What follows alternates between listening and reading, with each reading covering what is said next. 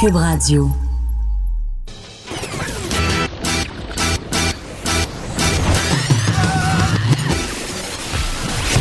Pour elle, il n'y a jamais de mauvaise question. Les effronter. Avec Geneviève Peterson.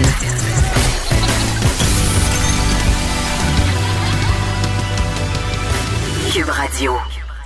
Salut tout le monde, j'espère que vous allez bien. Mercredi, déjà deux semaines et demie hein, qu'on est en confinement. On commence à s'habituer. C'est comme s'il y avait plus d'avant. On dirait que ça fait tellement longtemps, la vie d'avant. Je ne sais pas si vous vous sentez comme moi, mais je sais pas. On dirait que la dernière fois qu'on a eu une vie normale, en guillemets, ça fait mille ans. On se prépare euh, évidemment à aller au point de presse journalier du gouvernement Legault. Je me demande s'il va parler euh, du lapin de Pâques aujourd'hui, parce qu'hier, on le sait, là, il fait de la fée des dents un service essentiel. Les enfants du Québec sont donc rassurés. Je ne sais pas qu'est-ce qu'il y en est des parents. Par contre, je ne sais pas non plus si la fée des dents subit l'inflation ou si elle va être subventionnée. D'ailleurs, combien on donne maintenant à la fée des dents? J'imagine que ça doit être plus que dans mon temps. J'avais environ une pièce. 5 piastres. Moi, je dis que c'est rendu 5 piastres. Donc, est-ce qu'il va nous parler du lapin de Pâques? Je ne sais pas. Il va sans doute et assurément revenir sur les deux courbes qui nous ont été révélées hier euh, aux alentours de 15h30. Il y avait une courbe optimiste une courbe pessimiste. Donc, euh, ça jouait quand même. Euh, on le sait, là, ces courbes-là euh, nous annonçaient, entre guillemets, le nombre de décès liés à la COVID-19 qui pourrait être attendu selon notre bon vouloir, nos comportements. Ça tourne aux alentours de 1600 morts et ça allait jusqu'à 8000 si on fait rien. Je ne sais pas comment vous avez reçu ça, vous, le dévoilement de ces courbes-là. On en parlait hier, justement, avec un expert des relations publiques. C'était très, très, très attendu. Les gens voulait savoir ce qui allait, se passer. Moi, ça me rassurait. Ça me rassurait parce que ce qu'on a dit, c'est qu'en ce moment, si on prenait les deux courbes, donc la pessimiste et l'optimiste, on était, les prévisions étaient quand même en bas de la courbe optimiste, donc ça va bien. Nos, nos, décès sont moins nombreux qu'anticipés. Euh, mais on l'a bien souligné, je pense que c'est important qu'on continue de le dire. Il faut pas lâcher, il faut continuer à respecter euh, la fameuse distanciation sociale. Les beaux jours sont à nos portes. Ça va être Pâques en fin de semaine. Ça va être un défi pour plusieurs d'entre nous de suivre ces consignes-là, justement, de, de se passer de notre famille, de se passer de nos proches. Mais la bonne nouvelle, en tout cas, c'est ce que moi j'en ai conclu par rapport à ces courbes-là qui ont été dévoilées hier c'est qu'on est sur la bonne voie et ça a encouragé aussi mes enfants. Je sais pas, vous, comment sont vos enfants en ce moment. Et par ailleurs, on parlera plus tard dans l'émission de cette fameuse trousse qui a été envoyée hier euh, par le ministère de l'Éducation. Euh, une trousse pédagogique qui suggère aux parents des activités à faire selon le niveau scolaire euh, des enfants. J'ai consulté ça parce que là, à un moment donné, on commence à être stressé. On se dit, est-ce que l'année scolaire va être perdue? Est-ce que mes enfants vont perdre leurs acquis? Beaucoup de parents se posaient des questions. Les enfants aussi, euh, en tout cas, moi, je parle pour les miens, commencent à être un peu tannés. Pas de rien faire, mais les journées se ressemblent. Il n'y a plus de semaine, il n'y a plus de fin de semaine. J'ai consulté ça. Je trouvais ça quand même assez impressionnant, cette trousse-là, mais pas nécessairement dans le bon sens. Je trouve qu'on en demande beaucoup aux parents. On va y revenir euh, tantôt pendant l'émission. On va aller tout de suite au point de presse du gouvernement Legault ministre et ses représentants de la santé. La situation au Québec quant à la COVID-19. Le premier ministre du Québec, M. François Legault, est aujourd'hui accompagné de la ministre de la Santé et des Services sociaux, Mme Danielle Mécan, et du directeur national de santé publique, Dr. Horacio Arruda. Alors, Monsieur le premier ministre, à vous la parole. D'abord, bonjour euh, tout le monde, bonjour aux journalistes, bonjour aux gens qui nous écoutent. Avant de vous parler du bilan de la journée, euh, je veux vous parler euh, des personnes âgées. On le dit euh, depuis le début, les personnes âgées sont pas plus à risque que les autres d'avoir le virus, mais elles sont beaucoup plus à risque que les autres d'avoir des graves conséquences si elles ont le virus. D'ailleurs, quand on regarde les décès qu'on a à Québec, au Québec à ce jour, 89% des décès sont des personnes de 70 ans et plus. Donc, on le voit là, euh, il faut vraiment, on le dit depuis le début, apporter une attention euh, particulière autant euh, les personnes âgées qui sont dans des résidences de personnes âgées que les personnes âgées qui sont seules à la maison. Donc, c'est important de garder ces distances, mais c'est important aussi de se tenir au courant puis de pas hésiter quand il y a des problèmes. Puis euh, oui, euh, il y a des transferts qui se font euh, des CHSLD aux hôpitaux, puis aussi des maisons quand il y a des difficultés vers les hôpitaux. Donc, important, là, d'abord dans les résidences personnes âgées, ben, je veux vous rappeler qu'on a pris rapidement des mesures assez strictes. Rappelez-vous au début, on a tout de suite euh, interdit les visites. On a tout de suite augmenté le budget de 133 millions. Et euh, on est en train actuellement, parce qu'il y a une moins euh, un moins grand nombre de personnes que prévu dans les hôpitaux, de prendre une partie du personnel, les infirmières, puis les médecins, puis les envoyer dans les CHSLD, puis les résidentes. D'ailleurs, Tantôt, je vais passer la parole à Daniel qui va euh, vous en dire un petit peu plus sur les chiffres, combien de personnes et puis qu'est-ce que c'est le plan? Ce qui est important aussi, on a commencé, puis on va euh, continuer dans les prochains jours à tester systématiquement tout le monde dans les CHSLD pour savoir s'ils ont le virus. Donc, autant les employés que euh, les résidents, résidentes, là, on va tester tout le monde pour bien connaître euh, euh, la situation, puis bien suivre les endroits où c'est plus difficile. Donc, Daniel va vous parler tantôt des résidences pour personnes âgées, mais je veux quand même revenir sur les consignes pour les personnes âgées qui sont à la maison. C'est important. Euh, bon, idéalement, euh, pas de contact, donc on leur demande de ne pas sortir. On demande aussi à celles et ceux qui vont leur porter de la nourriture de se tenir à deux mètres, euh, de pas en profiter pendant qu'ils sont à la maison pour avoir une jasette, là. Vous ferez ça au téléphone après. Donc, très, très important de garder cette distance. La dernière affaire qu'on veut, c'est que des personnes de plus de 70 ans attrapent le virus. Donc, il faut toujours euh, se garder ça euh, en tête. Puis, c'est vrai aussi pour Pâques. Donc, moi, le premier, je suis habitué toutes les années, c'est comme la fête des mères, Pâques, j'allais chez ma mère. Mais là, je n'irai pas chez ma mère. L'appeler, par contre, dimanche, mais euh, je n'irai pas chez ma mère. Donc, euh, euh, moi, je veux qu'on se mobilise, là, toute la société, tous les Québécois, pour tout faire pour protéger nos personnes âgées. Ça devrait être notre mission prioritaire dans les prochains jours, les prochaines semaines. Donc, je reviens au bilan de la journée. Malheureusement, on a 25 nouveaux décès, donc on a maintenant 175 euh, décès. Évidemment, je vais offrir euh, mes condoléances aux familles euh, des victimes. On a maintenant 10 031 cas confirmés, c'est une augmentation de 691. On a 632 personnes hospitalisées, c'est une augmentation de 49.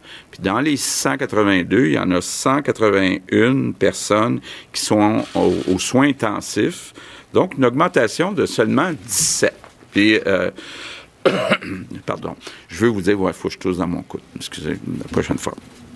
Euh, vous dire, ça fait quelques jours qu'on voit euh, que c'est vraiment en train de, de, se stabiliser dans les hospitalisations. C'est vraiment une bonne nouvelle. Là. Euh, ça veut dire qu'on est en train de voir la lumière au bout du tunnel. On est en train, si ça continue comme ça, de la gagner, euh, cette bataille-là. Donc, euh, c'est encourageant.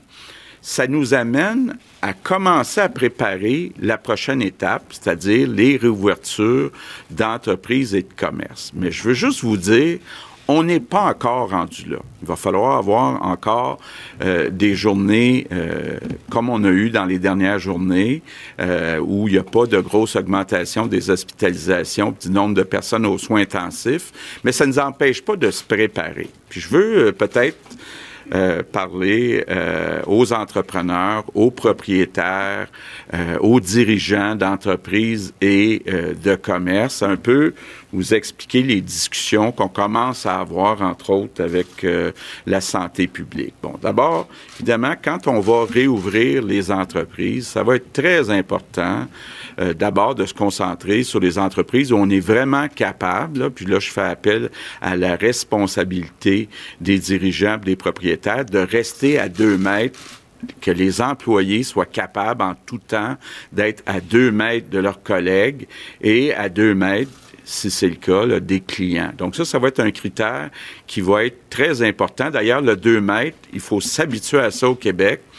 Ça, on en a pour des mois. On peut bien, euh, dans les prochains jours, les prochaines semaines, penser à réouvrir des entreprises, mais la consigne du 2 mètres va rester pour des mois. Donc, il euh, faut euh, s'habituer à cette consigne-là. Évidemment aussi, quand on pense à réouvrir des entreprises, des commerces, ben il y a aussi, ça déboule sur, entre autres, bon, qu'est-ce qu'on fait avec les enfants des travailleurs? Donc, euh, évidemment, plus difficile de respecter le 2 mètres dans les écoles, dans les services de garde. Donc, faut se poser des questions.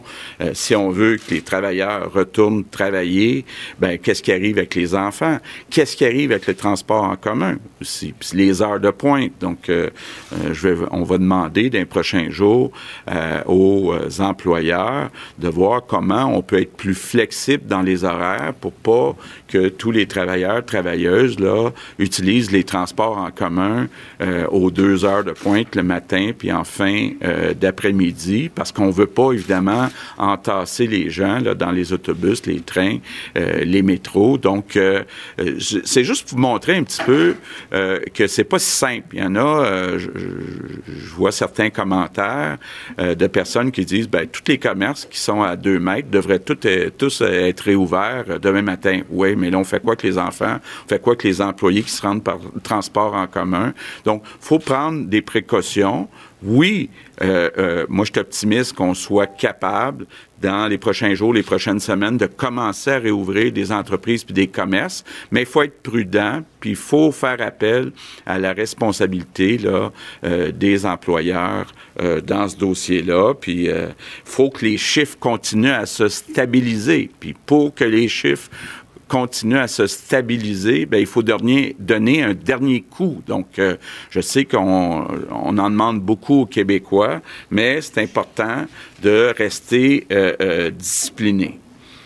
Je veux maintenant revenir sur les scénarios qui ont été présentés hier par les experts de la santé publique. Pour moi, il y a deux données qui sont très rassurantes.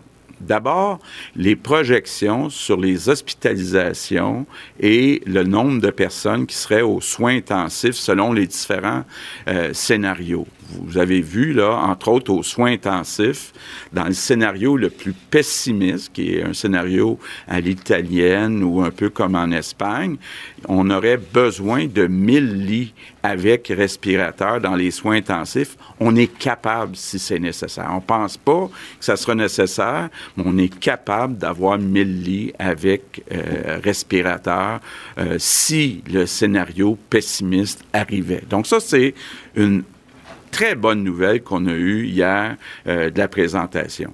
La deuxième bonne nouvelle qu'on a eue dans les données qui ont été présentées hier, c'est de voir que jusqu'à présent, notre scénario, le scénario du Québec, est beaucoup plus proche du scénario des meilleurs pays comme l'Allemagne que des pays où il y a eu plus de morts. Puis ça, là, on le doit euh, au respect des consignes par les Québécois. Donc, euh, moi, je pense qu'on peut être fier euh, des résultats qu'on a jusqu'à présent, tout en se disant faut surtout pas relâcher, faut continuer. On est bien parti, on est dans la bonne direction. Les remerciements du jour. Ben, je veux les faire justement ces remerciements pour toutes les personnes qui travaillent dans les CHSLD puis les personnes, les résidences de personnes âgées, que ce soit les médecins, les infirmières, les préposés. Je sais que la situation est difficile, mais je veux juste vous dire d'abord courage. Il y a du renfort qui s'en vient et je veux vous dire un immense merci pour votre dévouement dans des circonstances qui sont très difficile dans les CHSLD et les résidences de personnes âgées. Donc, un merci spécial euh, euh, aujourd'hui à tous ceux qui travaillent dans euh, ces résidences. Puis je termine en vous, peut-être en, me concentrant sur la, consigne du 2 mètres, parce que il va falloir que chaque Québécois euh, se visualise dans les prochaines semaines, les prochains mois, à toujours rester à deux mètres des autres personnes. Donc, euh, évidemment, là, c'est une, nouvelle culture, donc euh, pas question de, de, se donner la main ou d'être trop proche des autres personnes. Donc, essayons tous ensemble là, de commencer à visualiser que pour un certain nombre de mois, on va rester à deux mètres des euh, autres personnes. Donc, euh, je conclue en vous disant, euh, les données des derniers jours me rendent optimiste. On voit la lumière au bout du tunnel. On est en train de gagner la bataille ensemble. Je suis vraiment fier du travail qui a été fait par les Québécois qui ont été unis depuis le début. Il faut juste donner un dernier petit coup pour être certain qu'on soit capable de commencer à sortir euh, de euh, cette crise et puis être capable de euh, revoir un début de vie normale rapidement. Merci. quelques mots en anglais. Oui.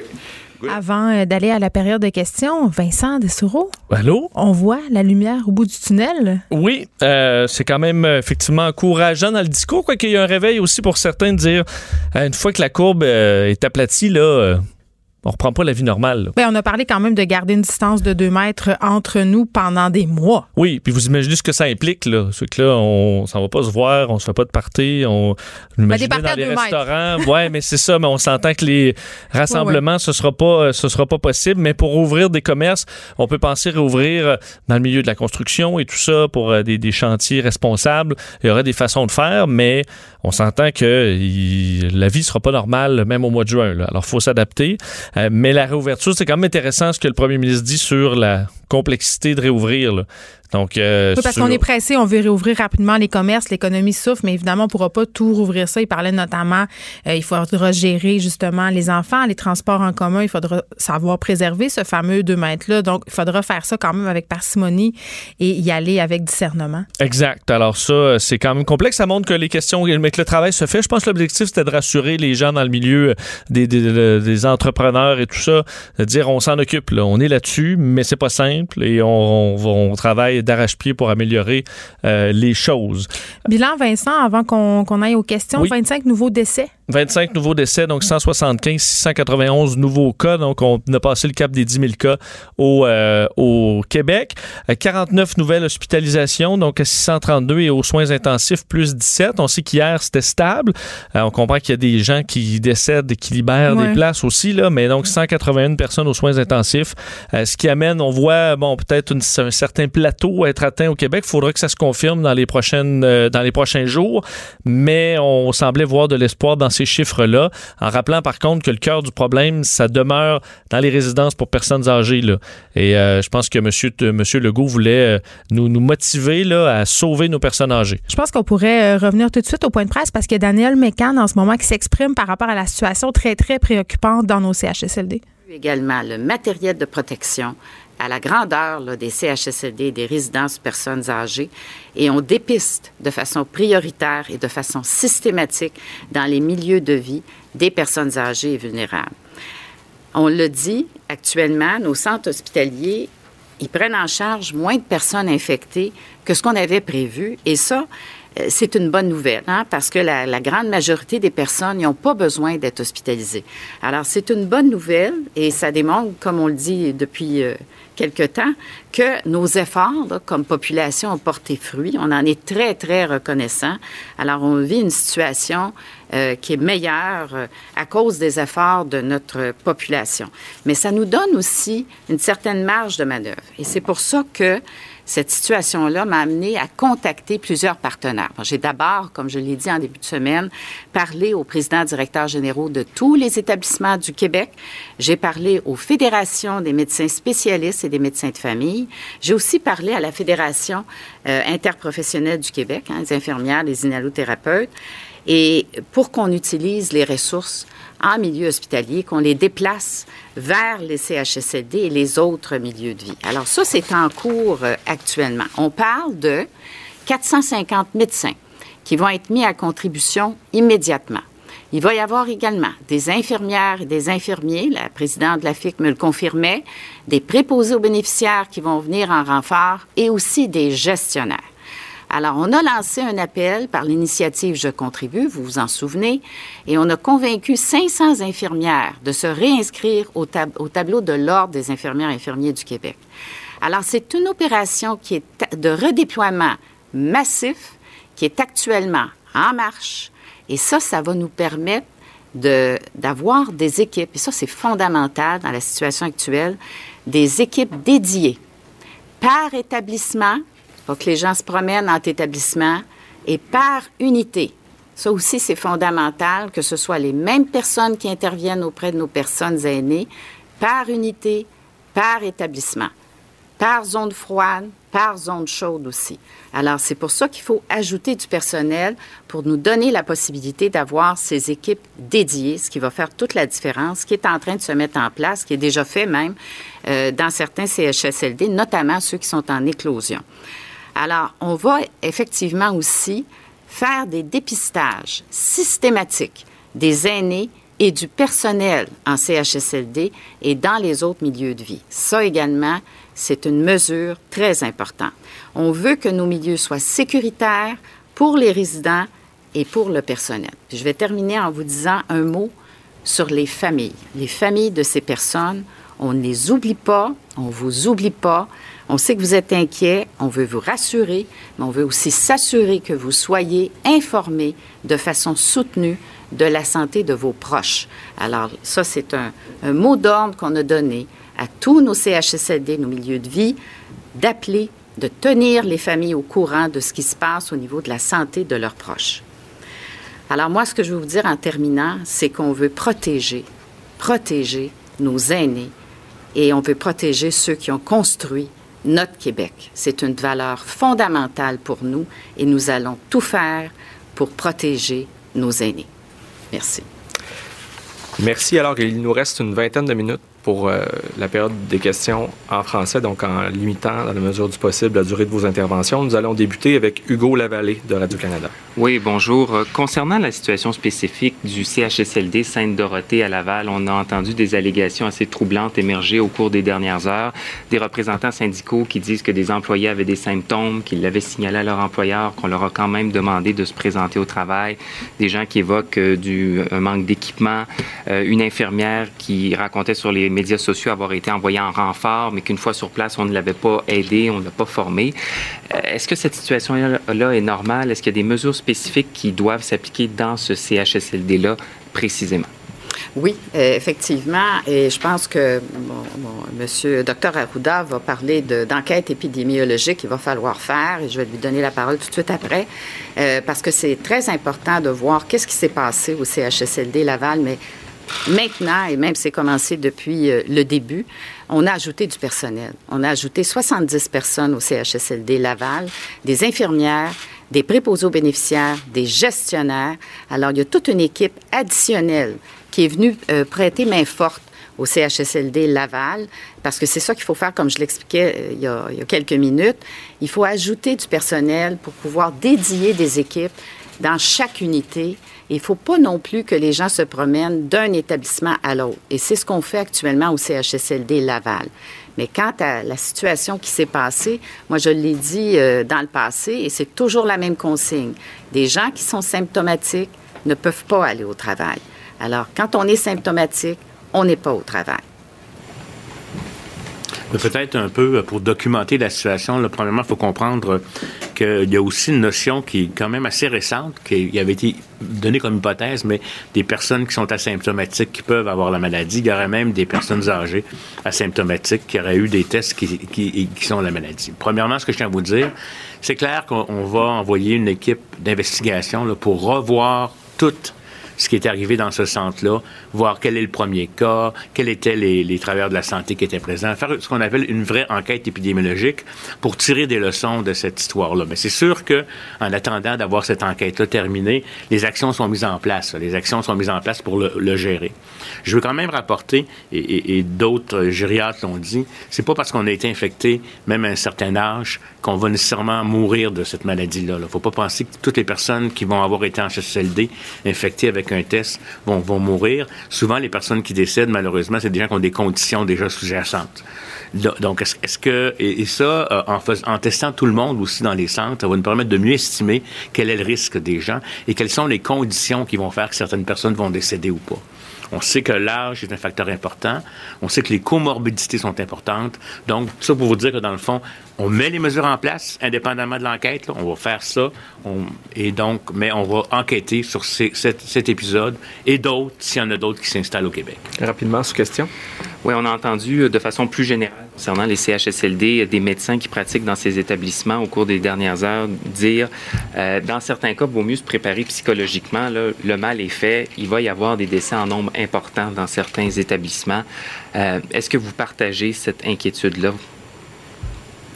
Ben, écoutez, c'est sûr que euh, on, voit la, situation, ce qu'on voit dans la proportion de décès, c'est près de 50% des décès, on en a 175, euh, qui sont des personnes qui euh, euh, sont dans des CHSLD. Alors, c'est ce qu'on dit aujourd'hui, c'est ce qu'on fait depuis le début, mais là, on renforce encore plus, euh, c'est qu'on veut protéger ces personnes-là, mais on veut aussi protéger le personnel, les deux. Et dans ce sens-là, on veut soutenir notre personnel. Je peux comprendre que le personnel est inquiet et c'est pour ça qu'on dit qu'on va déplacer euh, des équipes qui viennent de d'autres secteurs et de façon massive pour qu'ils viennent prêter main forte. Et on veut les soutenir aussi avec des infirmières en prévention des infections. On veut les soutenir avec des équipes multidisciplinaires. Alors, moi, ce que je dis, c'est que la situation, on y voit et euh, on va s'assurer que tout est fait pour avoir une organisation la meilleure possible pour protéger notre personnel, mais surtout protéger aussi nos personnes aînées. Fanny? Décidément, la situation dans les CHSLD est préoccupante. D'ailleurs, on aura tantôt à l'émission Vincent Marie Sarrazin. C'est la fille d'une résidente du CHSLD Providence Saint-Joseph. On a eu un premier cas de la COVID-19 confirmé dans ce CHSLD. On a, on a laissé rentrer, en fait, quelqu'un euh, d'infecté dans la résidence. Donc, décidément, euh, on se demande comment le virus entre, comment il prolifère. Et là, on annonce quand même une annonce assez importante qu'on va tester systématiquement tout le monde dans les CHSLD, tout le monde dans les résidences. Donc, les malades les résidents, le personnel, tout le monde sera désormais testé. Oui, c'est sûr que ça, c'est une bonne nouvelle pour les gens dans ce milieu-là. Euh, et lorsqu'on aura, écoute, le plus de tests on aura, euh, je sais qu'on manquait de réactifs, mais là, on semble le, le, le, le régler. Euh, écoute, il faut systématiquement tester tout le monde le plus possible, les proches, les familles de ceux qui travaillent là. Euh, et ensuite, on pourra donner un peu de sécurité aux gens dans les résidences. Il y avait quand même un rappel aussi plutôt sur les euh, personnes âgées qui sont à domicile aussi. Là. Donc, faut dire oui, les gens qui vont porter, ah, oui, oui, qui vont porter de la bouffe et tout ça. Vous rappelez que vous, d'un, cette bouffe-là, là, euh, on doit s'assurer que vous ne l'avez pas contaminée et euh, de garder vos distances. Pas le temps de faire une demi-heure de jasette à, à, un mètre de distance. Mais c'est vrai ce que tu dis. On pense beaucoup à la distanciation sociale en ce moment avec nos aînés, mais c'est vrai que si on s'occupe de personnes qui ont 70 ans et plus, si on leur prépare des repas, si on leur apporte des vêtements ou d'autres denrées, il faut s'assurer que tout ça soit désinfecté adéquatement. Très, faire très attention parce qu'effectivement, ouais. on veut surtout pas les, les contaminer. On disait que 90, 89 là, des, euh, cas, euh, des décès de 70 ans et plus. Alors, faut faire, euh, c'est un, rappel de l'importance de les protéger. Donc, on parlait tantôt qu'on va rouvrir des entreprises de façon progressive. On parlait aussi de ce fameux 2 mètres de distance qui va rester pour quelques mois. On est revenu aussi brièvement sur les deux scénarios qui ont été présentés hier. On est rassuré, c'est ce que je dirais. Il faut continuer, il faut pas lâcher. Du côté du gouvernement Trudeau, on a eu droit aux premières, premières prestations de la PCU qui sont arrivées euh, pour la beaucoup de personnes en double. Oui, et euh, je pense qu'il y avait beaucoup de questionnements là, ce matin. Oui. Il y en a encore là, sur On reçoit beaucoup de commentaires. Euh, Ouais, la fameuse euh, prestation canadienne d'urgence. faut quand même souligner la rapidité du système. Là, où Ben les oui, gens, on il y s'est en a- inscrit lundi. Là. Oui, il y en a qui se sont inscrits hier et qui l'ont eu ce matin, leur argent. Donc, c'est un quand peu même. trop vite. Peut-être, ben, en fait, c'est- qu'il faut, faudrait expliquer exactement le, le- le fin détail, mais on comprend que 1,8 million de Canadiens ont reçu eux, la somme de 4 000 Hmm. euh, en guise de premier dépôt. Donc, entre autres, c'est parce qu'on a deux cycles là, de paiement, disons, là, du 15 mars au 11 avril et du 12 au 9 mai. Donc, c'est euh, en double. Si vous revenez au travail, là, entre-temps, vous allez devoir payer ça sur vos impôts. Euh, alors, il y a C'est pas de l'argent qu'il faudra dépenser aussi si on était euh, payé en trop. Là, le gouvernement va vouloir avoir son argent. Ne partez pas en peur. Absolument. Si vous avez eu 5 000 euh, donc il y en ça, a qui ont, il semblait peut-être y avoir des erreurs de système. On va, euh, ça, on sait pas de l'argent qui va vous être donné. C'est pas le temps d'aller perdre la tête sur le panier bleu. Là. Effect- Effectivement, quoi que c'est mieux de le faire sur le panier bleu que- Qu'ailleurs. qu'a- qu'ailleurs. Mais effectivement, alors prenez partez pas en peur, mais effectivement, euh, si vous avez reçu plus d'argent, c'est pas nécessairement une anomalie. Ça peut être tout simplement justifié, mais euh, vous verrez les, les- les détails. La bonne nouvelle, c'est qu'on est à plus de 4 millions. Ben, ça, ça dépend, c'est une bonne nouvelle, là, mais ça montre que. euh, Ben, il y a de l'aide, en tout cas. C'est ce que ça démontre. L'aide arrive et heureusement, ça va être un soulagement pour plusieurs. Là, vous dire aujourd'hui, c'est euh, les gens qui sont nés en juillet ou septembre qui peuvent faire leur demande. Alors, vous pouvez vous attendre déjà d'ici la fin de la semaine à avoir votre argent. Euh, Justin Trudeau en a parlé un peu, a félicité les- ses fonctionnaires euh, qui ont fait un travail. Il faut dire quand même, le bâtir tout ça, des programmes qui généralement Ah, colossal, prennent des là. années. Là, on a fait ça en quelques jours. Ben, est-ce qu'on tire pas des leçons de tout ça? On parlait ensemble euh, l'autre fois euh, du portail École ouverte, puis tout ce programme-là. On prend beaucoup de temps pour faire les choses. Il y a beaucoup de fonctionnariat. Il y aurait peut-être moyen d'avoir euh, une petite prise de conscience sur la façon dont on fait les choses. On est capable d'aller plus vite qu'on Ouais, on pense. croit que l'initiative, Hein? des, quand, dans une situation d'urgence, on est capable de faire de des miracles. Ouais, peut-être qu'on pourrait enlever un peu, on dirait, du, on, disait- on dirait en anglais du red tape là, sur certaines affaires, de la paperasse qui, des fois, peut-être embourbe nos systèmes. On remarque qu'on est quand même faire des, capable de faire des trucs efficaces euh, rapidement. Justin Trudeau, quand même, annonce majeure aussi tantôt, c'est qu'on assouplit les règles de la subvention salariale. Oh. Euh, donc, le 75% du salaire là, des, euh, des, des entreprises, peu importe la taille, qui auront euh, donc une baisse de revenus en raison de la COVID-19. On se souvient que c'était 30 le mois à mois, par exemple, mars à mars. Finalement, ce sera 15% pour le mois de mars. Pourquoi? Parce que l'économie allait en général bien jusqu'au 15. Alors là, on, certains chiffres de PME ou d'entreprises peuvent être, disons, ce n'était pas représentatif Ouais. le mois de mars pour ce qui avait été perdu. Euh, et des nouvelles mesures pour les aînés qui seront annon- annoncées, mesures pour les jeunes aussi qui vont travailler cet été, les fameux jobs d'été. On Il y va a du dans- travail d'un champ, ça, Ben, on le sait. on- oui, mais on va payer jusqu'à 100 du salaire pour l'embauche d'étudiants. là. Justin Trudeau est toujours en mode euh, on y va puis on regardera euh, le, le montant. euh, Acheter maintenant, après. payer plus tard. Oui, on va payer plus tard, ça c'est clair. Mais euh, d'ailleurs, pour, pour Air Canada, là, parce que vous avez vu cette décision d'Air Canada qui reprend 16 500 travailleurs mis à pied il y a quelques jours à peine. Pourquoi? Ben, c'est parce que c'est en raison de cette subvention salariale. Donc, 75% des salaires d'Air Canada vont être payés par le gouvernement pour encore plusieurs semaines. Bon, on se souvient, on avait fait le calcul. Veux dire, ça risque d'être plus de entre 200 et 400 millions de dollars la subvention du fédéral uniquement pour Air Canada. Mais on peut plus voyager. Et on peut plus. En fait, c'est 90% des vols qui sont arrêtés pour Air Canada. Euh, donc, imaginez-vous, pour une seule entreprise canadienne, la facture là, du gouvernement, donc c'est quand même payé par nous collectivement, 300 millions de dollars en moyenne. Et il faut dire que pour les employés, le syndicat a accepté ça tout de suite parce que non seulement ça donne en général plus d'argent que la PCU, mais ça, ça te garde tes avantages sociaux, donc des assurances, euh, assurance maladie, euh, et ça te garde dans l'entreprise en lien. Alors, c'est euh, évidemment pour les travailleurs d'Air Canada, c'est une très bonne nouvelle aujourd'hui. Et est-ce qu'on a un petit, on a un petit 30 secondes pour se parler de qu'est-ce qui se passe ailleurs dans le monde? Oui, euh, dire, euh, bon, dans le monde, les cas qui atteignent là, presque 1,5 Ouais. million euh, dans, dans le monde, et une des situations qu'on regarde toujours, c'est les États-Unis. Ouais. Le New York, a fait l'État de New York qui a encore annoncé son plus lourd bilan à date, 779 morts. Aux États-Unis, on dépasse déjà le 1000. Hier, on était presque à 2000. Est-ce qu'on le franchira aujourd'hui, le nombre de décès par jour? New York, par contre, voit encore une stabilisation du nombre de cas. On dit que le système de santé commence à reprendre un peu le dessus. Alors, les morts, c'est parce que des gens qui étaient dans certains cas sous respirateur depuis 10, 11 jours qui décèdent maintenant. Mais donc, on voit encore un peu de lumière. C'est pas partout égal aux États-Unis, par contre. Euh, mais on se dirige pour, ce qui est du bilan euh, des décès vers des journées encore très difficiles aux États-Unis pour les prochains jours. On avait parlé de ce fameux euh, bateau hôpital qui était amarré, qui ne recevait pas de patients atteints de la COVID-19. On avait parlé de, re- de reconsidérer la vocation de ce navire militaire-là. Je sais pas si, à l'heure où on se parle, ça ça a été reconverti. Oui, ils, l'ont, ils, l'ont, ils sont en train de faire la conversion. Euh... On avait dit qu'on suivrait ça. Donc, c'est une excellente oui. nouvelle. Merci, Vincent. On te retrouve tantôt avec Mario.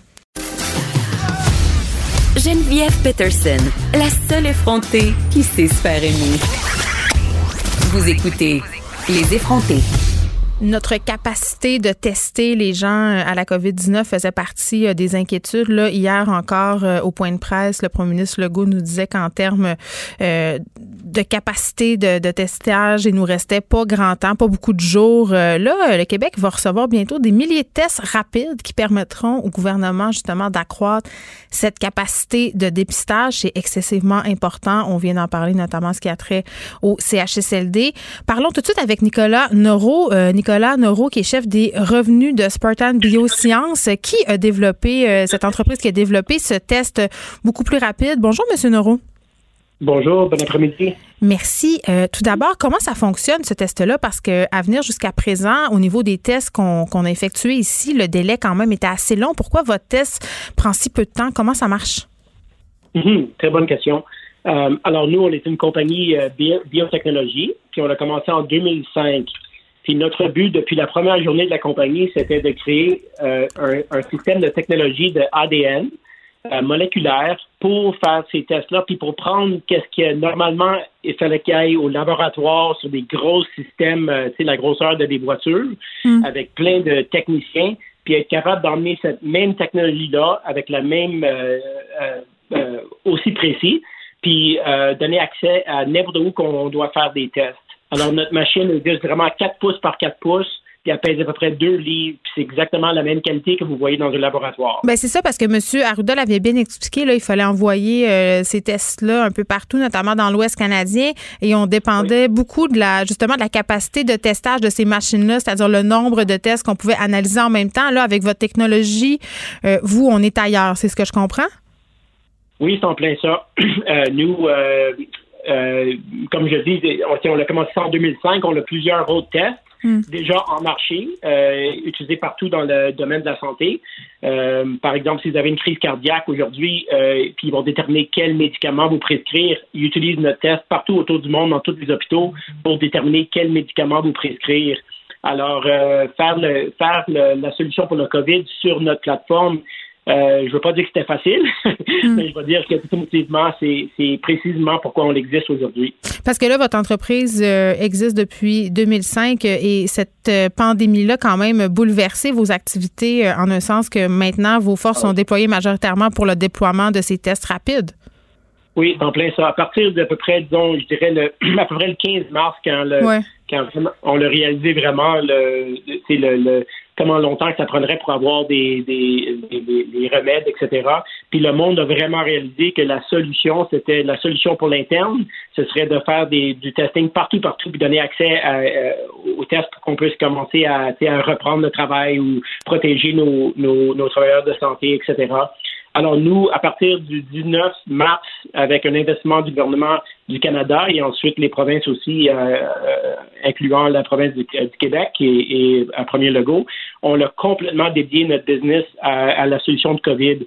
Alors on travaille littéralement euh, 24 heures par jour, 7 jours par semaine sur cette solution pour le COVID. Euh, tous nos employés, euh, c'est sur cette euh, solution-là. Là, votre test est en voie d'être approuvé par Santé Canada. On parle de vendredi. Le gouvernement a commandé combien de ces tests-là, M. Noro?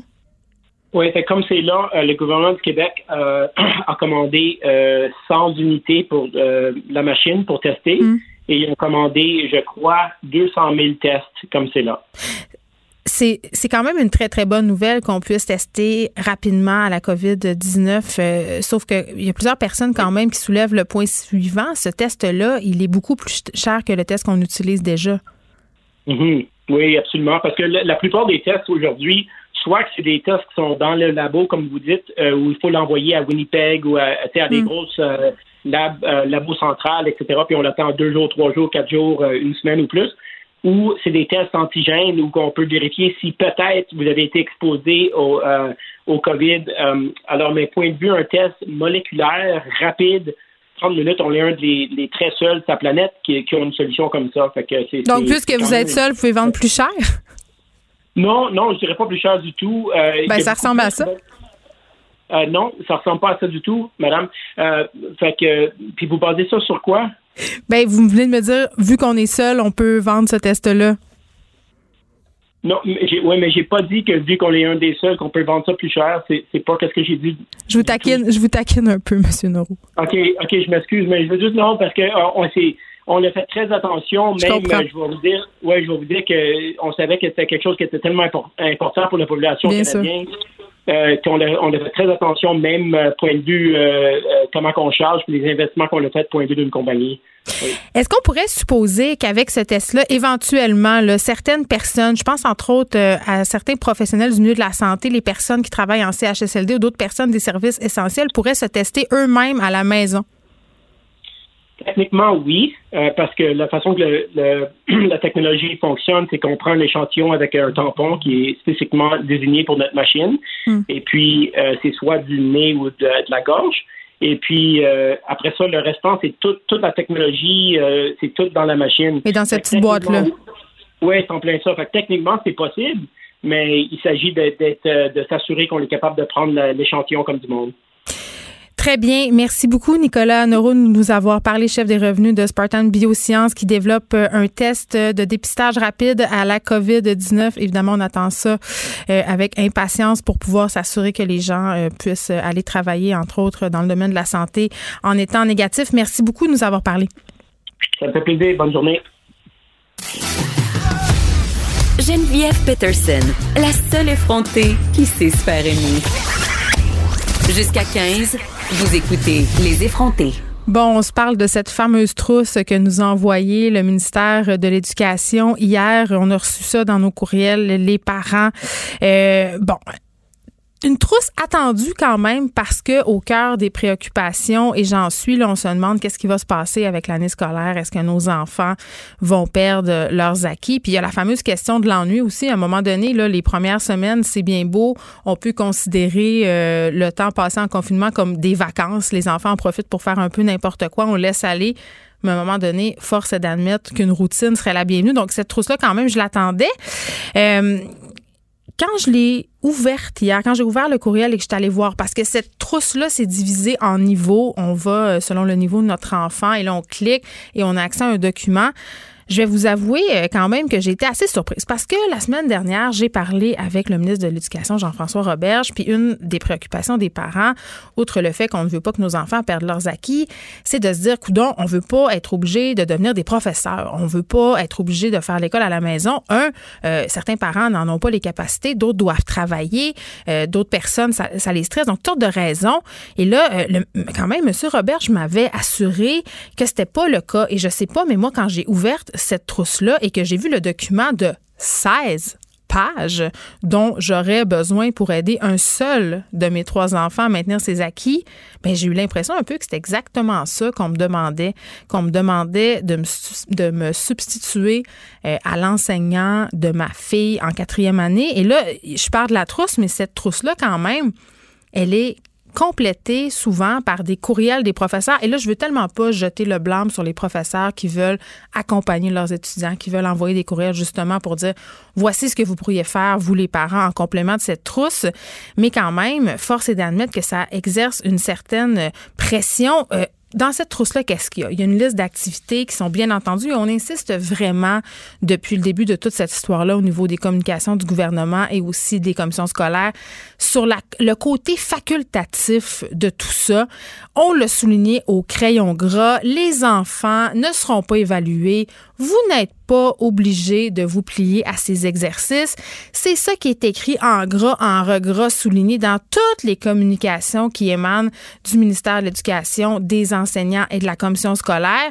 Hein? Voici une liste facultative des choses à faire. Donc, non, mes enfants, ils n'auront pas à être évalués au bout de cette histoire-là. Les examens du ministère ont été annulés, mais on dirait que moi, je me sens évaluée comme parent. Ça me met...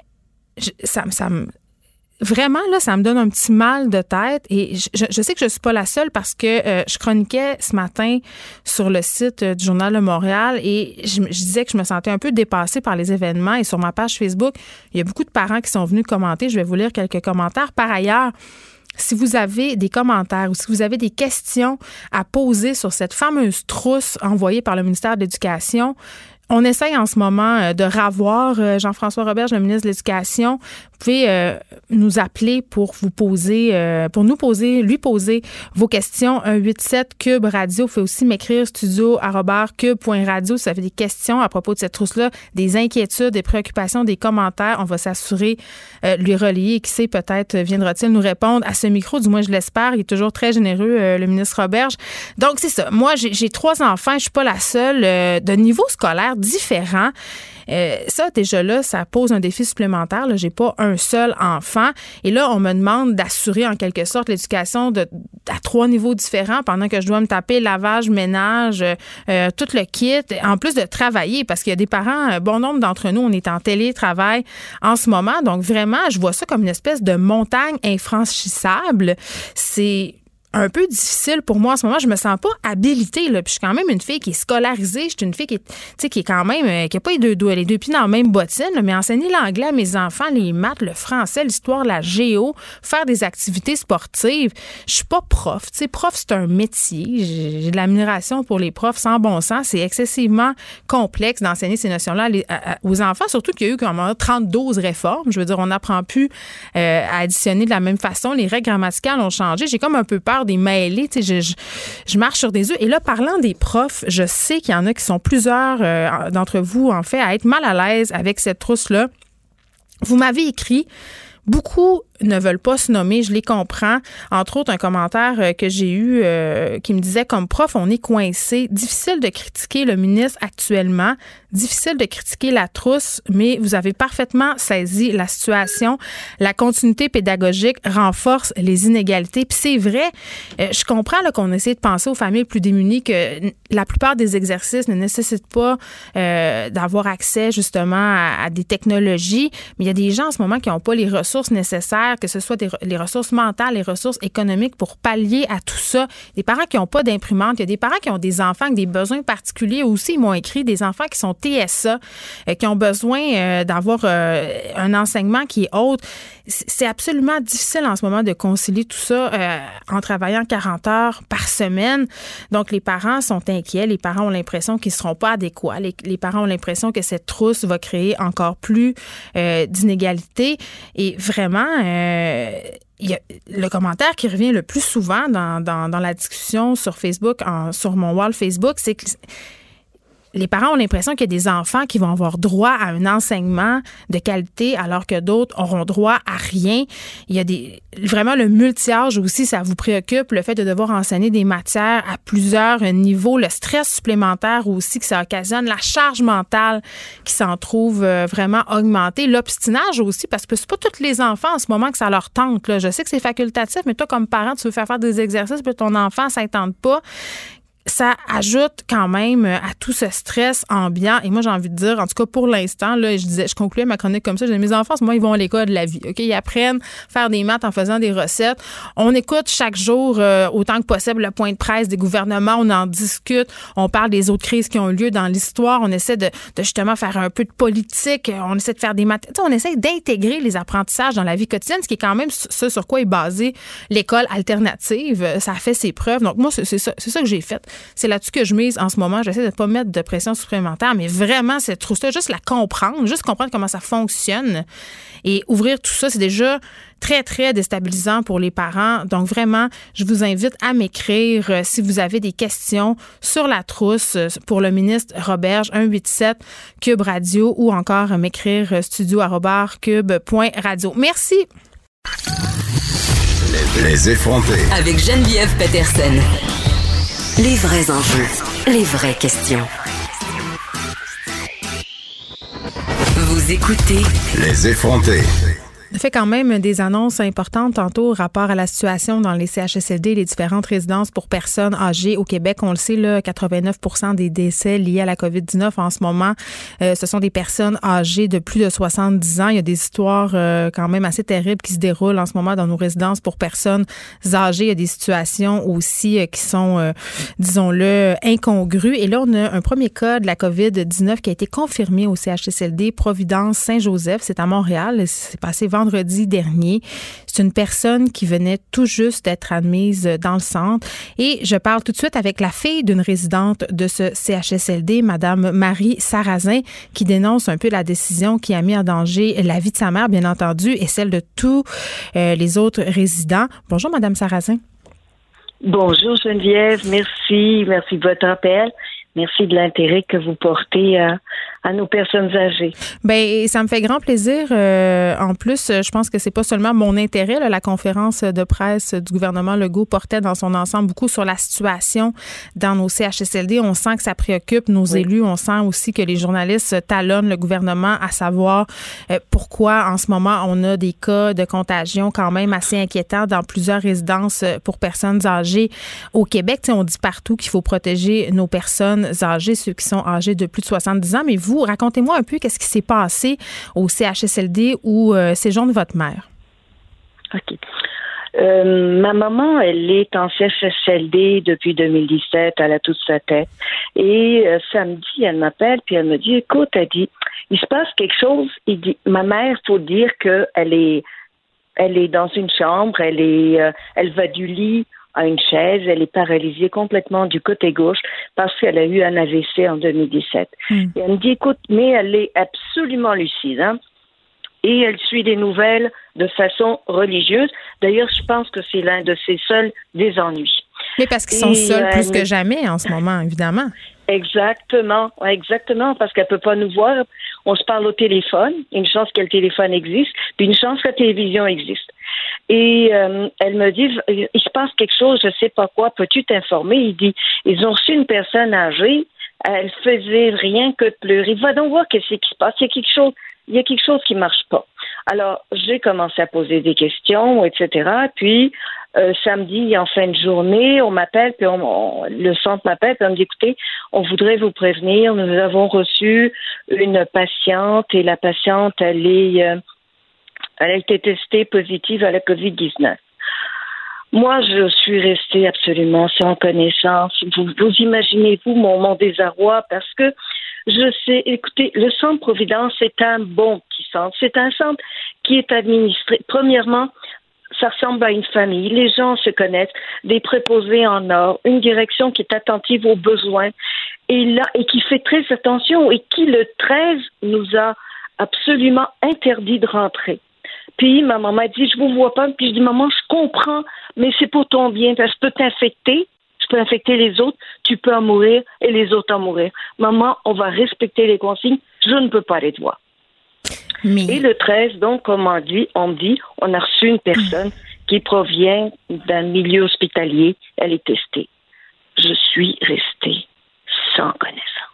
Bien, je vous comprends et vous, vous avez dû avoir excessivement peur. Et oui, comment ça se fait? Parce qu'il y a des règles en ce moment, Madame Sarrazin, quand même. Les patients qui présentent des symptômes respiratoires euh, ne peuvent pas être admis dans une résidence sans avoir un test. Puis les gens qui arrivent du milieu hospitalier, théoriquement, ils doivent être placés en isolement pour une période de 14 jours. Si je comprends bien, est-ce que parce que qu'on a qu'on accepte euh, la venue de cette patiente-là, c'est une chose, mais qu'on la après est-ce qu'elle a été placée en isolement, est-ce que vous le savez? Écoutez, les questions que j'ai posées, ça a été est-ce que est-ce que euh, pourquoi vous avez accepté cette personne-là? On me dit on mm. n'avait pas le choix, on avait l'obligation de la prendre. OK. Et la personne qui est rentrée, puis je pense que ça a un petit peu déconcerté tout le monde. Elle a été mise dans une chambre, la personne, elle est seule dans la chambre. Mais ce qu'on ne savait pas, c'est que est-ce qu'il y a eu un test qui a été quand la personne a quitté le milieu hospitalier, est-ce qu'il y a un test qui a été fait? Je ne le sais pas. Je ne, pourrais vous le dire, Geneviève. Tout ce que je sais, c'est que la personne a été mise dans une chambre. La personne, elle était toute seule, mais la personne a fait de l'errance. Donc, elle a été. Ça veut dire qu'elle se euh, promenait un peu partout dans, dans les murs euh, de la résidence. Oui elle, est, oui, elle est venue dans la chambre de ma maman. Elle a demandé d'utiliser le téléphone. La préposée était là, puis elle a dit écoutez, je suis désolée, je peux pas vous laisser prendre ce téléphone-là, mais venez, je vous emmène dans votre chambre, je vais vous prêter mon téléphone. Je vous dis, quand il y a du personnel qui a bon cœur, hmm. c'est la preuve. Et à un moment donné, ben, j'ai su, puis vous savez, c'est une résidence de personnes âgées. Il y a des gens qui font de l'errance. Même si la madame reste confinée dans une chambre, ben, il y, y en a d'autres qui sont dans, qui se déplacent et qui peuvent aller la voir. ils n'ont pas leur tête. Donc, ils peuvent très bien rentrer dans la chambre de cette personne-là et puis euh, d'aller la voir. Donc, j'ai posé des questions. Je sais que j'ai alerté, euh, bon, j'ai alerté bien des personnes et puis j'ai alerté la direction du centre. Je sais que des mesures ont été prises par la direction du centre. Qu'est-ce qu'elle avait, cette personne-là? Est-ce que est-ce qu'on a fait le test avant qu'elle rentre? Je ne sais pas. Mais je sais que la direction du centre a pris des mesures pour contenir la personne à son, dans sa chambre. Là. Oui, parce que là, ce que je comprends dans votre intervention, Madame Sarrazin, c'est que votre but, ce n'est pas de dénoncer cette résidence-là en particulier. Vous l'avez répété, là, ça semble être une bonne résidence. Les, gens qui sont à la tête de, de cet endroit-là prennent leurs responsabilités. Évidemment, les préposés aux bénéficiaires, ils peuvent pas non plus tout le temps suivre euh, les personnes âgées à la trace. Il y a de l'errance. Là, votre mère, elle a quel âge votre mère, Madame Sarrazin? Ma mère, elle va avoir 88 ans euh, en décembre prochain, en décembre 2020. Et là, elle a eu des contacts avec cette patiente infectée à la COVID-19. Est-ce qu'elle a des symptômes? Est-ce qu'elle va bien, votre mère, en ce moment? Ma mère va bien au moment où on se parle, mais Geneviève, ce, que, ce qui m'a ce qui m'a jeté à terre euh, quand, quand j'ai appris ça samedi soir, hmm. c'est là j'ai dit oh mon dieu. Puis vous savez, je vais au centre deux trois fois par jour. Habituellement. Donc je fais par voilà, je fais partie du comité milieu de vie. Donc je sais je sais tout le bon cœur de tous ces gens-là, leur dévouement à l'égard de ces personnes âgées-là. Je le sais. Et là, quand j'ai su ça, j'ai dit, oh mon Dieu, toutes les préposées qui ont été en contact avec cette personne-là, la personne qui fait le ménage, non, mm. la personne qui fait le ménage, qui est rentrée dans la chambre, elle a été en contact avec la personne. Est-ce qu'elle a été contaminée? Je sais pas. Ben ça, Madame, Madame Sarrazin, écoutez, je dois vraiment vous dire que je reçois beaucoup, beaucoup de courriels ces derniers jours de personnes hospitalisées qui me disent, euh, puis sont pas dans les CHSLD, ils sont dans des hôpitaux du Québec qui me disent que les préposés à l'entretien nettoient les chambres et qui sont très inquiets parce qu'ils sont en contact avec des patients et des chambres qui sont euh, infectés entre guillemets à la COVID-19. Oui. Oui. Donc c'est pas c'est pas juste que le cas n'est pas mais savez-vous ce qui m'a interpellé? Parce que je sais que des précautions ont été prises par le centre et puis là est arrivé ce cas-là. Et, Geneviève, je, je, comment vais-je vous dire ça? Je prie le Seigneur, ça, m'inquiète. Je voudrais pas qu'il arrive quelque chose à ma mère, pas plus que que ma mère et les préposés et tout le personnel soient, comment vais-je vous dire ça, soient protégés. Et je prie Saint Joseph de ça. Ça va peut-être être fou, hein, mais c'est mon, état d'âme au moment où je vous parle. Comment vous avez accueilli euh, cette nouvelle? Euh, tantôt au point de presse? Euh, on a annoncé qu'on allait tester systématiquement tout le monde dans les CHSLD. Écoutez, ce que, ce que, ce que je viens d'entendre de la part de, de M. Legault et de Mme McCann, c'est de la musique à mes oreilles. Et je ne sais pas, vous autres, vous avez le bras long remerciez-les du fond du cœur parce que l'aide qu'ils viennent d'envoyer dans les CHSLD et tout ce qu'ils sont en train de faire pour aider les employés, pour aider le personnel, les ressources qui viennent de dédier ça. Dieu que ça va aider. Marie Sarrazin, merci de nous avoir parlé, fait euh, d'une résidence euh, au CHSLD Providence Saint-Joseph qui a accueilli une patiente atteinte par la COVID-19. Madame Sarrazin nous communiquait ses inquiétudes. Néanmoins, cette situation-là semble avoir été maintenant euh, gérée par l'administration de ce CHSLD. Merci beaucoup de nous avoir parblé.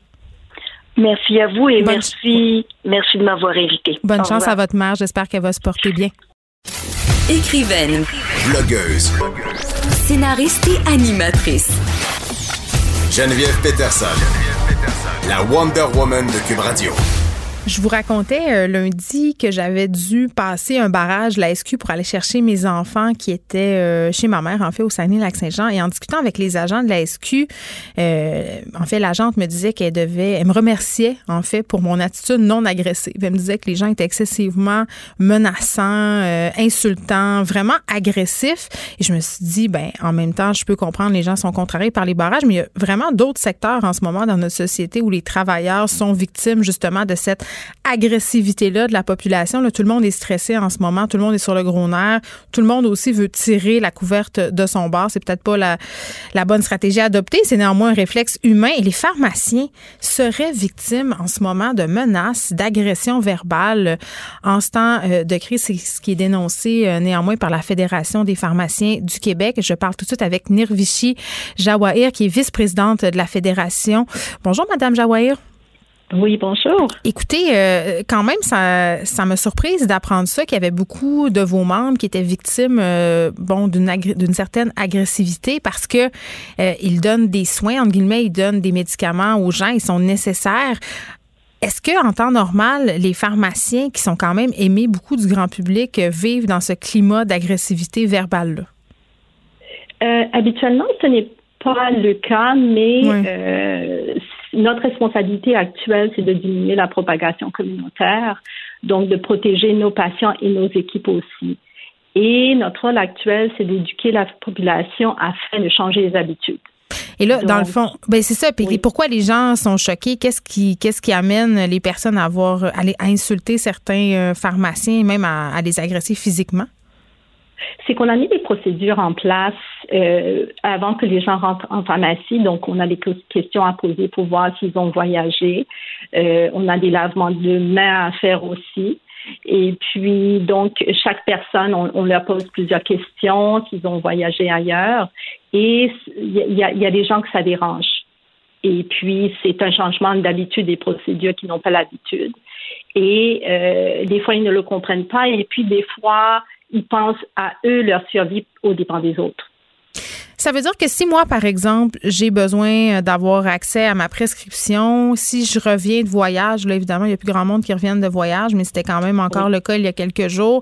Si, euh, par exemple, aussi j'ai des symptômes grippaux, ça se pourrait que je me vois refuser l'accès à la pharmacie. Oui, exactement. Vous, vous, on vous refuse l'accès, mais on ne vous refuse pas les soins. Ça veut dire qu'il y a d'autres méthodes pour pouvoir faire parvenir votre ordonnance chez nous. Vous pouvez prendre une photo, nous l'envoyer et on peut la préparer et puis vous la faire livrer chez vous sans vous déplacer. Donc, vous ne contaminez personne et en même temps, on vous protège on protège nos employés. Madame euh, Jawahir, il y a un groupe euh, privé de pharmaciens qui regroupe évidemment des pharmaciens d'un peu partout au Québec euh, qui a été créé.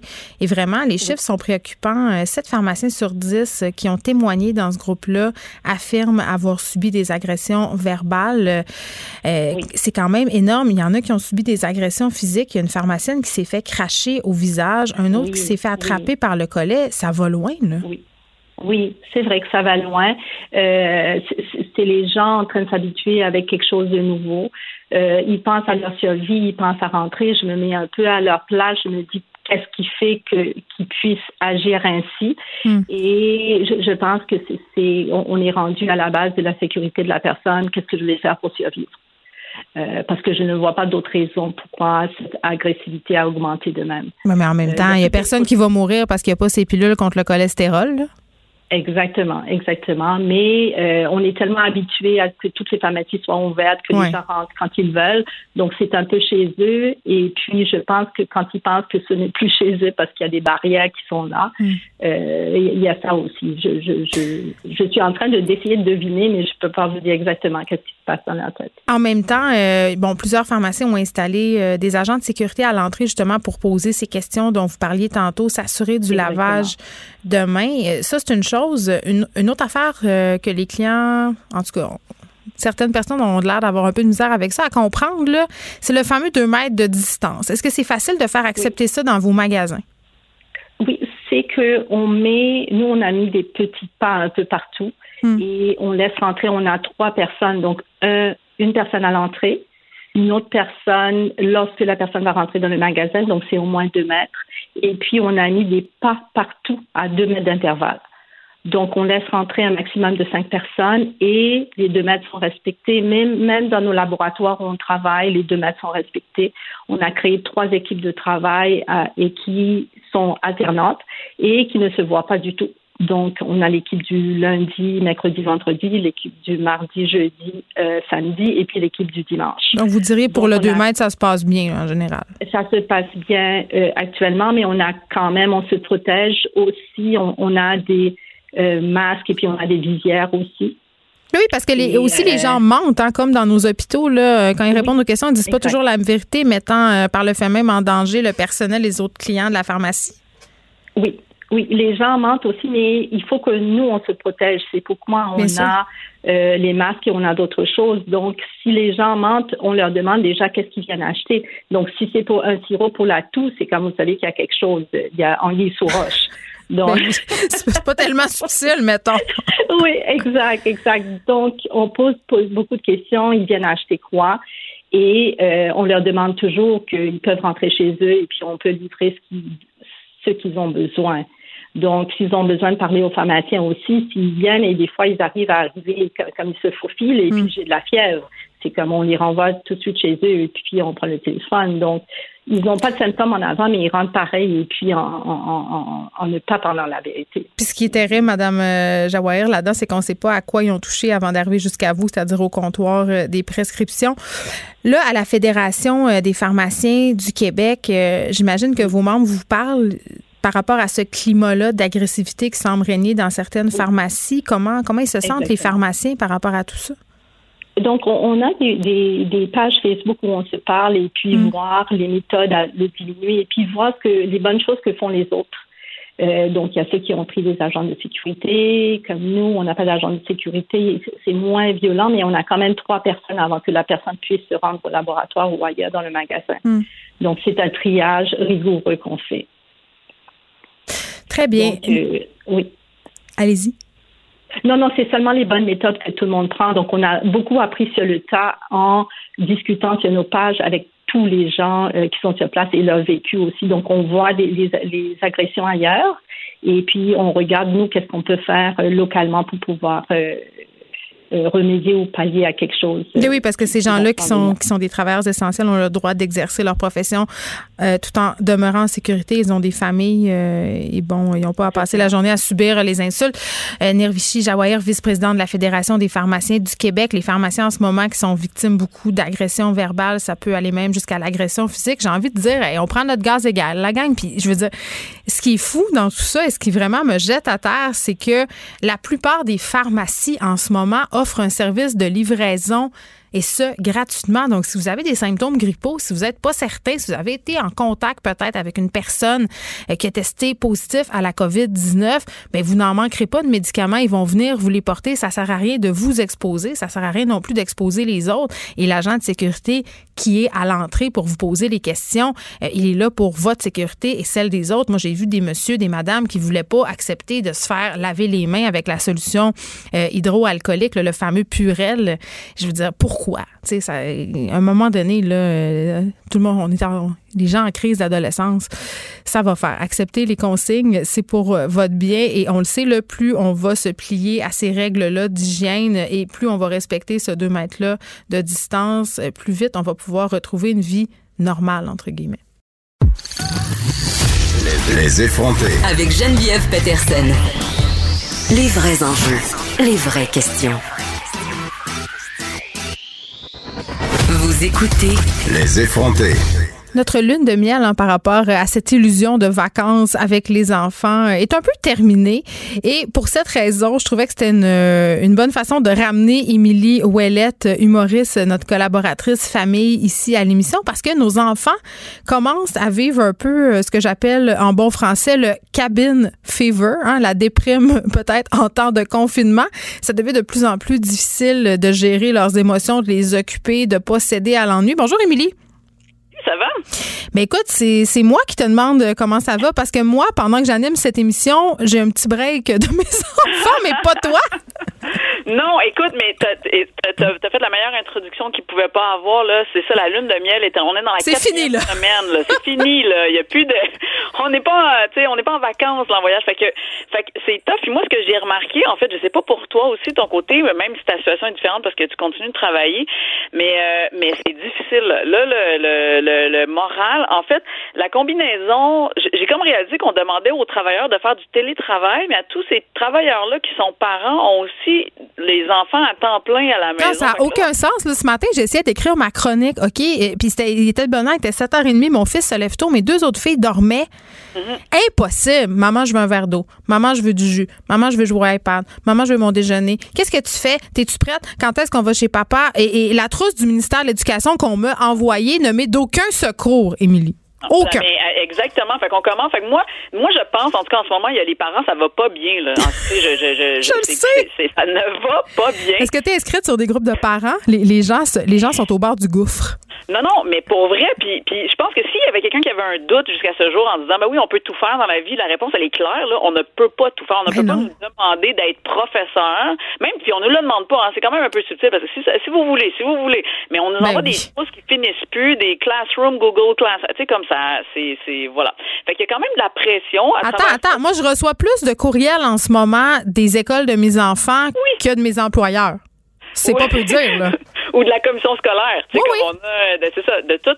Fait, fait qu'il y a comme beaucoup de pression. Il y a des ateliers qu'on peut suivre partout. Il y a comme eu un, c'est comme un backlash. C'est comme le, balancier est allé d'un autre côté, puis moi je sens qu'il revient là, de, de, l'autre sens. Puis ça, je pense que les enfants le ressentent aussi. Mais Émilie, tu sais, il y a une auditrice qui me faisait remarquer par rapport euh, au temps d'arrêt d'école de nos enfants. Tu sais, à l'époque du verglas, dans certaines régions du Québec, euh, on a raté 10 semaines d'école. Pourtant, il n'y a aucune mesure, en tout cas pas dans mon souvenir, mise l'avant par le ministère de l'Éducation pour rattraper ces semaines-là. On s'énerve le poil des jambes en ce moment, là. Absolument, mais en fait, il y avait, tu sais quoi, moi aussi, j'ai fait l'analyse avec le une grosse analyse scientifique. Euh, on, a du temps, on a du temps. on a de temps, mais il n'y avait pas l'enjeu de santé, tu sais, c'est-à-dire que oui, il y avait des enjeux que certains n'avaient pas d'électricité qui faisaient froid, mais rapidement, on a pu les replacer, on a ouvert des centres, on avait, tu sais, bon, il y avait ce genre d'affaires-là. Là, il y a un virus qui court, on peut pas, on est confiné à l'intérieur. Il y a comme un, une différence. Puis, mm. on, le verglas, on savait que ça se réparait rapidement, somme toute. Tu sais, je veux dire, on parle de 10 semaines dans les cas, mettons, les plus, euh, les plus extrêmes, mais je veux dire, c'était, on parle de trois mois, là. Tu sais, je veux dire, en trois mois, les choses se rattrapent, on sait où ça va. L'été, ça dure deux mois, puis nos enfants perdent pas tous leurs acquis aussi, là. Tu sais, il faut pas perdre ça de vue non plus, là. Exact. Fait que là, on est dans un moment où on le sait pas. C'est toujours un peu flou de, de fois en fois. On sait que c'est longtemps. On le sait. Fait, fait y a, mais mais c'est vrai. Fait qu'il y a de la pression sur tout. Puis je pense que les enfants le ressentent. Puis là, moi, où j'ai réalisé, ça m'a fait réaliser. Là, ça va être deep un peu là, mais c'est ça aussi la vie. c'est que pour vrai, on on est capable de nommer les émotions. Puis on est bon, je pense quand même au Québec. Pour on est rendu là, on est capable de dire, ok, ben je me sens pas bien ou je suis déprimé ou tout ça. Autant pour les enfants que les adultes. Mm. Mais après ça, c'est comme s'il faut vite régler. Tu sais, on est une des, des sociétés qui consomment le plus de médicaments de toute façon pour régler euh, tout ce qui est euh, dépression, euh, problèmes de santé mentale, tout ça. Mais, consommer des médicaments pour gérer ces problèmes de santé mentale, je veux juste souligner que c'est pas nécessairement une mauvaise chose, surtout à ce temps-ci. Mais non, mais oui, merci de me le dire. Ben oui, c'est ça, j'allais, je mettais ça au bas. Non, non, pas du tout. C'est juste que y a, en ce moment, on est avec des enfants qui vivent peut-être des grands stress comme ça, puis que là, on. Mais tout le monde est stressé, les adultes aussi. Là, ça donne un mélange absolument explosif. Puis je sais pas euh, pour toi, Émilie, tes enfants, mais moi, mes enfants, quand je leur propose de faire du travail scolaire, sont pas super enthousiastes. Pourtant, mes enfants aiment bien l'école. Ben oui, mais c'est parce que tout change. On n'a plus aucun repère. Fait que là, c'est ça la C'est là que ça m'amène aussi à, mon observation des derniers jours, autant pour les adultes que les enfants, j'ai réalisé qu'on avait besoin de réconfort. Mais non, moi, je mange tellement, je mange tellement, je mange toutes sortes d'affaires réconfortantes, ça n'a plus aucun sens. On en a. Puis je pense que pour les enfants aussi, fait que oui, quand tu dis, on propose de faire des, affaires scolaires, mais que c'est, il y a aucun repère. D'habitude, ils sont en classe, d'habitude ils ont des amis, d'habitude c'est un autre prof. On n'est pas. Puis de toute façon, tu as-tu déjà essayé de te faire apprendre quelque chose par tes parents? Ça marche jamais cette affaire-là. Non, moi j'ai tout le temps l'impression que j'ai tout oublié. Je, sais pas comment expliquer, puis je suis super impatiente. Quand ils comprennent pas, je comprends pas qu'ils comprennent pas. Complètement. Parce que moi, on Zéro pédagogue. Mais non, mais c'est ça. Fait qu'il y a tout ça. Fait que je pense qu'en ce moment, nous, en tout cas à la maison, le mot d'ordre, c'est le réconfort. OK? C'est-à-dire que des fois, c'est vrai qu'il y a un peu plus d'écran, c'est vrai que des fois, il y a un peu plus de dessert, c'est vrai qu'il y a un peu plus de chips des fois, c'est vrai que... Il y a tellement de desserts puis de chips en ce moment. Je pense à acheter des, euh, des parts de frites au lace. Mais non, mais c'est clair. En ce moment, il y a ça. Puis ça m'amène à, à, je sais pas si tu as vu, mais dans toute la société. Là, hier, as-tu vu le point de presse de, de notre premier ben, Oui, puis j'ai surtout vu ce vidéo euh, qui a fait beaucoup jaser euh, de cette petite fille qui demandait si la fait des dents avait quand même euh, le droit de passer. Et là, c'est drôle parce que toi, tu soulignais quand même sur ta page Facebook que c'est peut-être peut-être pas une idée originale du gouvernement Legault, cette histoire-là.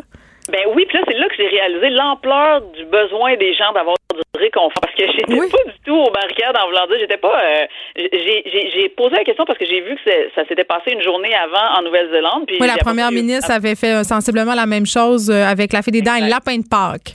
Exact. Puis j'ai vu que ça s'est fait aussi en Argentine, possiblement avant ça aussi. Fait que ça m'a vraiment juste posé une question, mais j'ai comme vite réalisé avec les réactions sur ma page Facebook qu'il que, que, fallait pas s'attaquer. On n'a pas le droit. Non. On n'a pas le droit de, de, faire une critique de notre premier ministre en ce moment. Mais c'était pas une critique, on soulignait. Ben, je souligne. Pour moi, c'était une observation puis un constat. J'ai fait comme ah, c'était ah oui, est-ce que c'est c'est original de lui? Non, mais je ne suis pas du tout dans la conspiration de quoi que ce soit. Sauf que ça l'a révélé ça quand même. En tout cas, les réactions sur ma page, mais je pense aussi les réactions au Québec. Tout le monde a trouvé ça cute. C'était une. Mais ça fait du bien un peu, non? On venait, ben on venait d'annoncer des décès, 27 euh, décès. Là. Moi, je posais la question, je me disais, est-ce que dans le même point de presse, ça fait pas un peu bizarre? Mais non, euh, je pense qu'on a besoin de se raccrocher à quelque chose. On a besoin justement euh, de se détendre un peu, de détendre l'atmosphère parce que les nouvelles sont lourdes depuis quelque temps, on va pas se le cacher. Non, puis ça m'a fait réaliser que les enfants les entendent aussi ces nouvelles-là. Tu comprends-tu dans le que moi je suis pas, je les écoute pas nécessairement avec mes enfants à côté de moi, mais on en parle, c'est sûr qu'on en parle tout le temps. Fait que le premier ministre s'adresse directement aux enfants puis qu'il dit ça, je pense que ça l'a fait réagir beaucoup les parents, mais les enfants aussi. Puis là, ça m'a juste rappelé moi en tant que mère de faire comme ah oui, j'ai peut-être pas pris tant soin que ça euh, de, de discuter de des enjeux vraiment liés au stress directement avec mes enfants. Puis peut-être qu'il y a un, temps pour le réconfort, puis on est peut-être en plein dedans. Fait que tant oui, mais comment donner du réconfort, Émilie, quand nous-mêmes, on en aurait besoin? Ouais, c'est ça qui est tough en ce moment. Et parfois, là, c'est vraiment difficile. Oui, complètement. Puis on commence par la question. Moi, la première question, tu vois, moi, j'ai relancé ça, mais j'ai des enfants plus vieux aussi. J'ai relancé ça euh, à, mes plus vieux, là, comme qu'est-ce qui te fait du bien en ce moment? Pour vrai, c'est une question simple parce que moi, je me la pose à moi. Moi, c'est un dessert de plus euh, ou euh, genre un 7-up. je suis folle de chez Nous, là, chez nous, là, incroyable, j'ai autorisé les, les, les céréales déjeuner pas bonnes pour la santé, là. Hein? Tu sais, les petits ben, ronds de toutes sortes de couleurs, là, ah ouais, ça rentre à la poche. C'est exactement ça. Puis tu sais, les enfants plus jeunes, comme moi, j'ai une fille de deux ans aussi, ben sais tu quoi, un moment donné, je me disais, oui, donc pas du, pas du monde, tu sais, avant, elle, se couchait, mettons, pour ses siestes, ça allait, là, euh, écoute, ah, c'est fou fort. Fait que je ressors la suce, je redonne les, tu sais, comment tu, c'est ça qu'on fait, là, c'est correct, là, on va têter sur nos pouces, puis tout ça, fait que donne-nous ben un break, réconfort tout le monde. Oui, puis comme je disais euh, ce matin dans ma chronique par rapport euh, à la trousse d'éducation envoyée par le ministère, on réglera les problèmes plus tard. Moi, c'est ce que je me dis. Là, en ce moment, il faut pallier euh, au plus urgent, c'est-à-dire s'assurer que tout le monde est en relative euh, bonne santé mentale, en bonne santé physique. Euh, c'est ce qui est le plus important. Il y a des petites mauvaises habitudes qui sont en train de se prendre, mais on gérera ça plus tard. Pour l'instant, nos enfants, ils font l'école de la vie.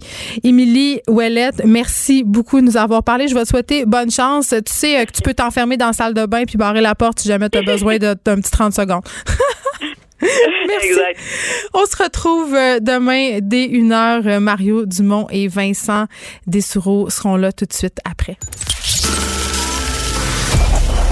Cette émission est maintenant disponible en podcast. Rendez-vous dans la section balado de l'application ou du site cube.radio pour une écoute sur mesure en tout temps. Cube Radio, autrement dit. Et maintenant, autrement écouté.